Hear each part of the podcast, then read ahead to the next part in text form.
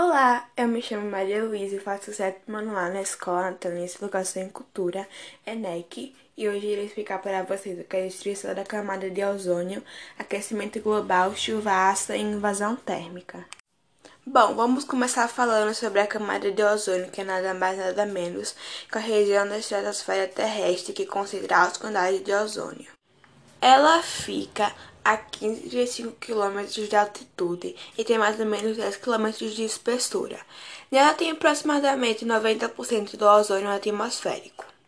Sua existência auxilia na manutenção da vida em nosso planeta, já que ela consegue filtrar cerca de 95 dos raios ultravioleta do Sol, impedindo que atinja a superfície terrestre. A quantidade de O3 presente na camada de ozônio é constantemente modificada, porque os raios ultravioleta, ao chegarem à camada de ozônio, promovem a separação de uns oxigênios do ozônio, formando mais gás oxigênio. Quando a radiação ultravioleta atinge a superfície terrestre, ela pode desencadear diversos danos os mais variados possíveis aos seres vivos, como desenvolvimento do câncer de pele, cegueira provocada pelo aumento de catarata em indivíduos doença a desenvolvê-la, aumento da temperatura do planeta, já que o maior número de raios ultravioletas atinge a superfície da Terra, aumentando o calor.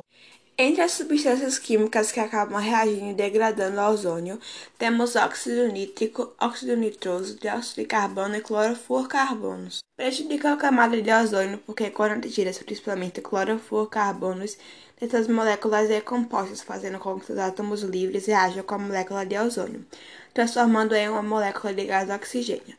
Essa ocorrência diminui a concentração do ozônio e a filtragem do raio ultravioleta. O aquecimento global designa o aumento das temperaturas médias do planeta, o que é causado pelas práticas humanas. A principal causa desse problema climático que afeta todo o planeta é a intensificação do efeito estufa. As principais causas do aquecimento global estão relacionadas com as práticas humanas realizadas de maneira não sustentável, sem garantir a existência dos recursos e do meio ambiente. Assim, formas de degradação ao meio natural, como a poluição, as queimadas e o desmatamento estão na lista dos principais elementos causadores. O desmatamento das áreas naturais ajuda no sentido de promover um desequilíbrio climático.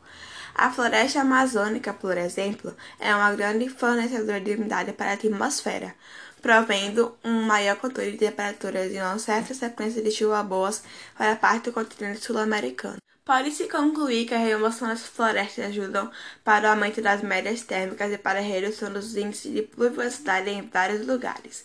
Outra causa para grandes mudanças climáticas é a emissão dos chamados gases estufa.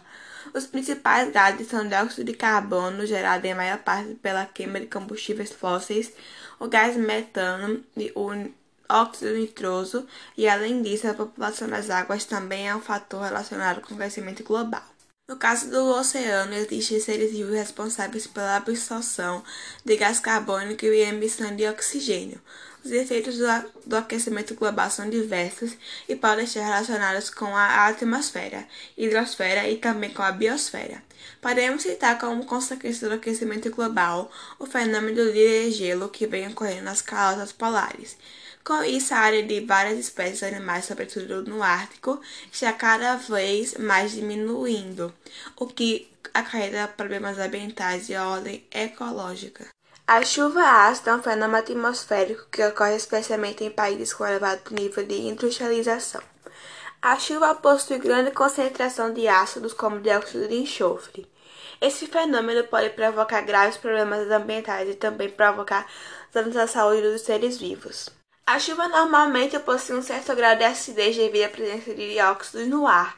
A chuva ácida pode ter origem natural ou antrópica. Os principais geradores naturais da chuva ácida são os vulcões que emitem à atmosfera gases, partículas, compostos de enxofre e poeira, os processos biológicos decorridos nos solos, pântanos e oceanos. E os principais contribuintes antrópicos à chuva ácida estão relacionados ao ambiente com grande concentração de indústria e veículos. A queima de combustíveis fósseis para a geração de energia e os gases lançados pelos veículos favorecem a formação de chuva ácida.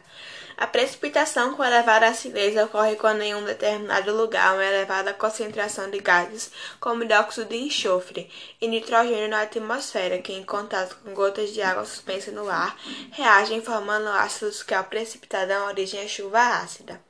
Os principais gases que provocam chuva ácida a reagirem com as partículas de água suspensas no ar são dióxido de enxofre e óxido de nitrogênio. A invasão térmica é um fenômeno atmosférico muito comum nos centros urbanos industrializados. Esse processo ocorre quando o ar frio é impedido de circular por uma camada de ar quente, provocando a alteração na temperatura. Outro agravante da invasão térmica é que a camada de ar fica nas regiões próximas à superfície terrestre, com uma grande concentração de poluentes. Sendo assim, a dispersão desses poluentes fica extremamente prejudicada, formando a camada de cor cinza, oriundo dos gases emitidos pelas indústrias automóveis e etc. Esse fenômeno se intensifica durante o inverno, pois nessa época do ano, em virtude da perda de calor, a próxima superfície fica mais frio que o da camada superior, influenciando diretamente da sua movimentação. O índice pluviométrico também é menor durante o inverno, fato que dificulta a dispersão dos gases poluentes. A invasão térmica é um fenômeno natural sendo registrado em áreas rurais e com baixo grau de industrialização.